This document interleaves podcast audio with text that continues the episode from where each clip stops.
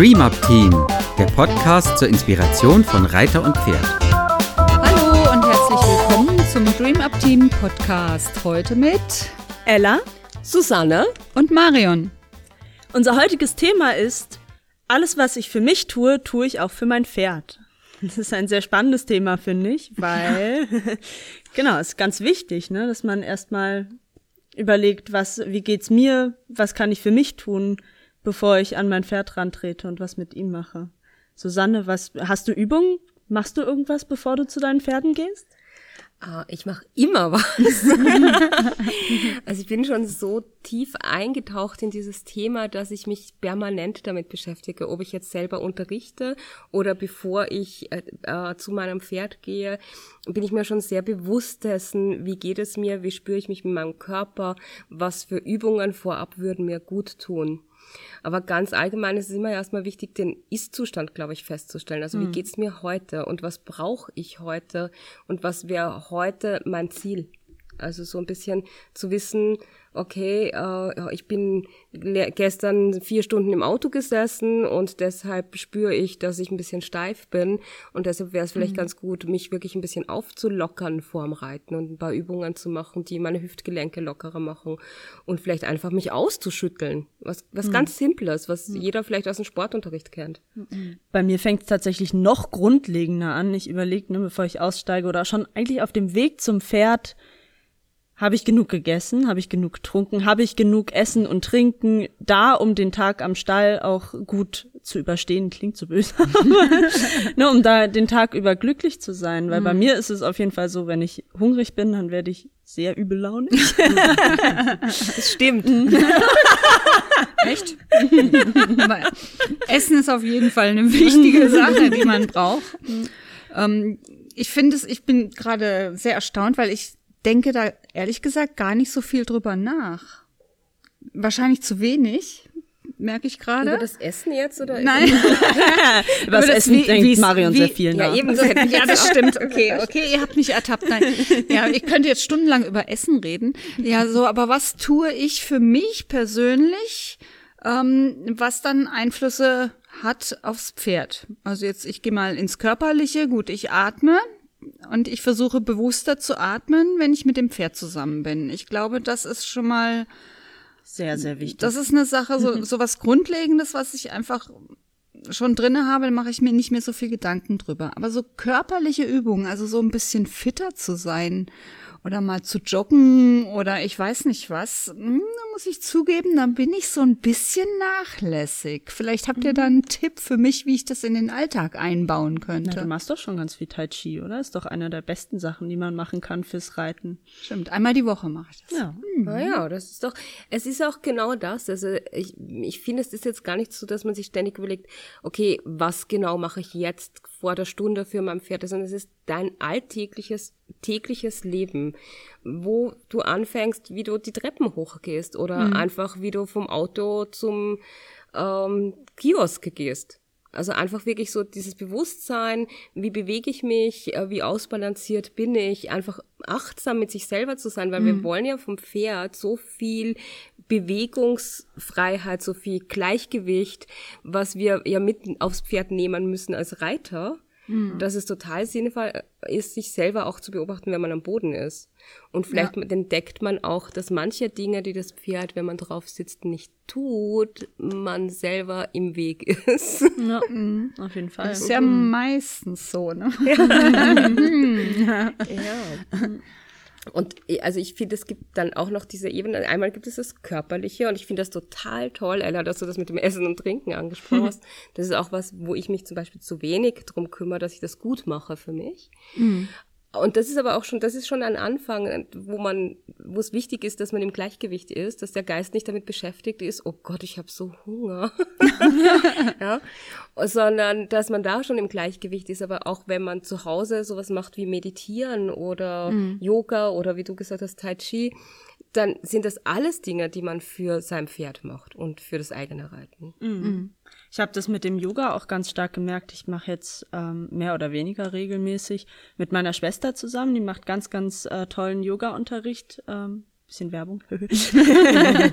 ähm, und da mache ich das, ich weiß nicht, jetzt vielleicht drei Monate mhm. mache ich jetzt wirklich, ähm, wie gesagt, mehr oder weniger regelmäßig ähm, Yoga.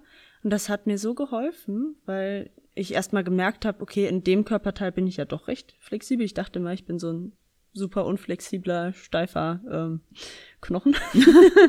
habe irgendwie gedacht, Yoga ist überhaupt nichts für mich, aber es macht total Spaß. Und ähm, diese Körperkontrolle, die man auf aber eine ganz angenehme Weise mit dem Atmen, mit dem Einklang mit sich selber, mit der Achtsamkeit erreicht, die hilft mir super viel beim Reiten. Mhm. Kannst du das noch ein bisschen, was bemerkst du da, wenn du jetzt seit drei Monaten Yoga machst? Kannst du es etwas genauer beschreiben, was, was das für dich anders macht beim Reiten? Beim Reiten? Ähm, das ist zum einen, passt auch ganz gut, weil ich da gerade sehr viel dran arbeite, die Oberkörperstabilität. Okay. Na, ich habe mhm. äh, durch ne, durchs Abäppeln, durch die Stallarbeit, durch Fahrradfahren habe ich recht starke Beine und Arme. Aber wenn es dann an Liegestütze geht, ne, also diese ähm, noch nicht mal, also Push ist jetzt alles ein bisschen technisch, aber Bauchmuskeln an sich habe ich, glaube ich, schon auch ein bisschen unter dem Speck Kram. Aber unter dem guten Essen. unter dem guten Essen, genau. Fishing for Compliments oder was? Das ist überhaupt kein Speck. Aber ähm, genau dieses in in einer stabilen Position halten, das halt, also fällt mir wahnsinnig schwer und das übt man beim Yoga ja ganz viel, dieses mhm. Atmen und stabil und trotzdem in sich angenehm äh, zu stehen, zu liegen, zu ähm, halten einfach. Und das ist eben diese Oberstabilität, äh, Körperstabilität hat sich dadurch bei mir beim Reiten auch deutlich verbessert. Das ist jetzt ein Beispiel, was mir einfällt. Ja, das ist voll cool, weil du das mhm. gerade gesagt hast mit den Liegestützen. Ich mache auch seit einigen Monaten ähm, Gymnastik. Ich mache ganz gerne so Gymnastik und wo es auch, wo man auch äh, Liegestütze macht zum Beispiel. Wo ich angefangen habe, lag ich am Boden und habe mich zu Tode gekichert, weil ich mir gedacht habe, ich brauche einen Kran.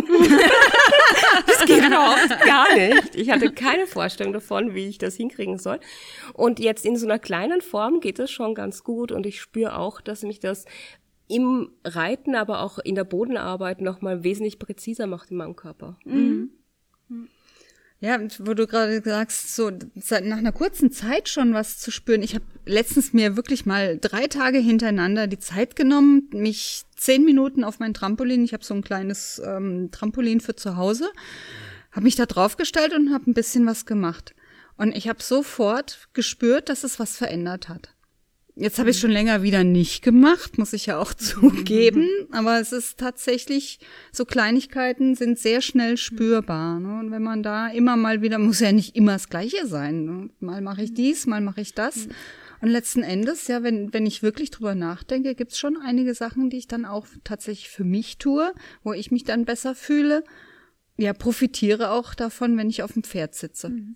Ja, es müssen ja noch nicht mal immer die, wir machen jeden Tag eine halbe Stunde irgendwas, was mir dann beim Reiten hilft, sondern es ist ja vielmehr diese Impulse setzen für den mhm. Körper, für den Geist und auch ähm, das Verständnis bei mir ganz äh, doll, ne? dieses Körperverständnis. Manchmal, man sitzt auf dem Pferd und man möchte zum Beispiel das Pferd mehr versammeln und hat aber eigentlich gar keine Vorstellung, was das für das Pferd denn genau im Körper bedeutet, mhm. wie anstrengend das ist, mhm.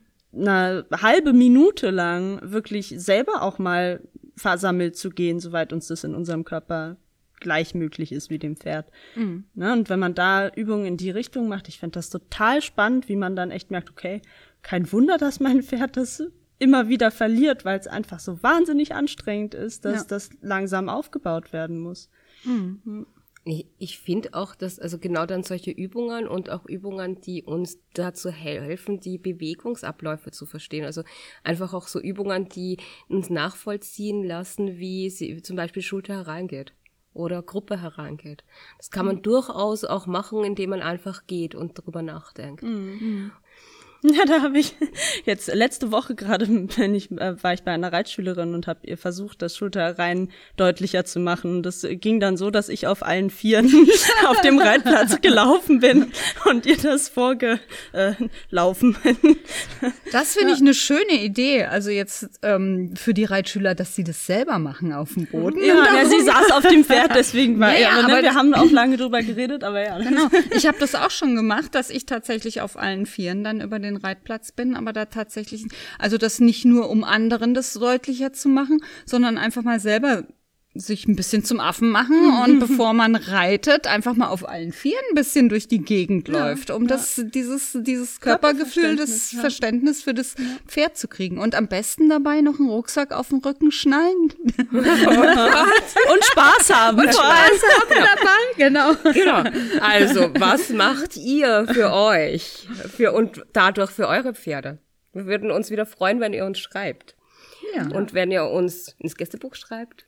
Und wir bedanken uns natürlich für alle Einträge, die bisher angekommen sind. Vielen Dank dafür, da freuen wir uns immer sehr. Und bis zum nächsten Mal. Alles zum nächsten Gute. Mal. Tschüss.